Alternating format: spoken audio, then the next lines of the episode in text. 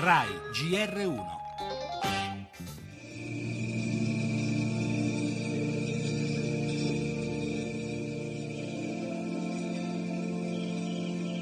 We want the people that come here to say that was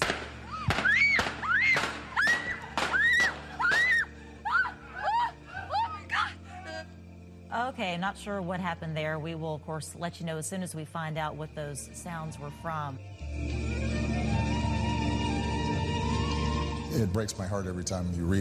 Mi si spezza il cuore ogni volta che si sente o si legge di questo tipo di incidenti.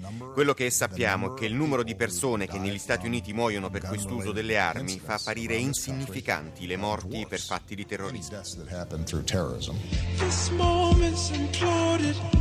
A me questa vicenda fa venire in mente il ragazzo di origine coreana che postò tra una parte e l'altra della strage all'Università della Virginia il suo video. La Columbine School i due protagonisti in qualche misura si erano fatti riprendere il precedente. Chiunque commetta gesti simili vuole che tutti sappiano. Adesso gli strumenti della nuove tecnologie permettono di raggiungere tutti ovunque. Quando in un romanzo compare una pistola, prima o poi spara. È il principio drammaturgico enunciato da Anton Chekhov, lo scrittore russo di fine Ottocento, che le tragiche notizie che arrivano dagli Stati Uniti rendono sempre più applicabile anche alla realtà, almeno a quella americana, soprattutto a quella delle ultime ore. Ed è per questo che il presidente Obama è tornato a sottolineare gli effetti devastanti della libertà di armarsi, armi che finiscono nelle mani di chi non dovrebbe portarle. Ma la vicenda accaduta in Virginia, l'uccisione in diretta TV di due giornalisti da parte di un loro collega che prima di suicidarsi ha postato il video da lui girato sui social network, mette in luce il ruolo nuovo dei mezzi di comunicazione in storie come queste.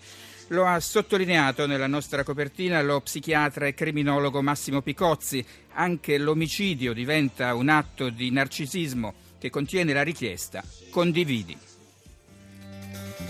E nel nostro giornale l'Europa di fronte al dramma dell'immigrazione dalla Germania alla frontiera serbo-ungherese ancora morti nel Mediterraneo. L'economia e i mercati asiatici tentano la ripresa, gli italiani e le tasse. Il ministro Paduan promette di ridurre quelle sulla casa, oggi il Consiglio dei Ministri. In Francia sondaggi disastrosi per il presidente Hollande, vola invece il Front National. La cronaca, le indagini sul bracciante scomparso in Puglia, a Brescia, altri due arresti per il duplice delitto in pizzeria il cinema, arriva oggi sugli schermi il vincitore dell'Orso d'Oro all'ultimo Festival di Berlino e Taxi Teheran e infine lo sport, la Lazio non passa con il Bayer Leverkusen, oggi ci sono i sorteggi per la Champions.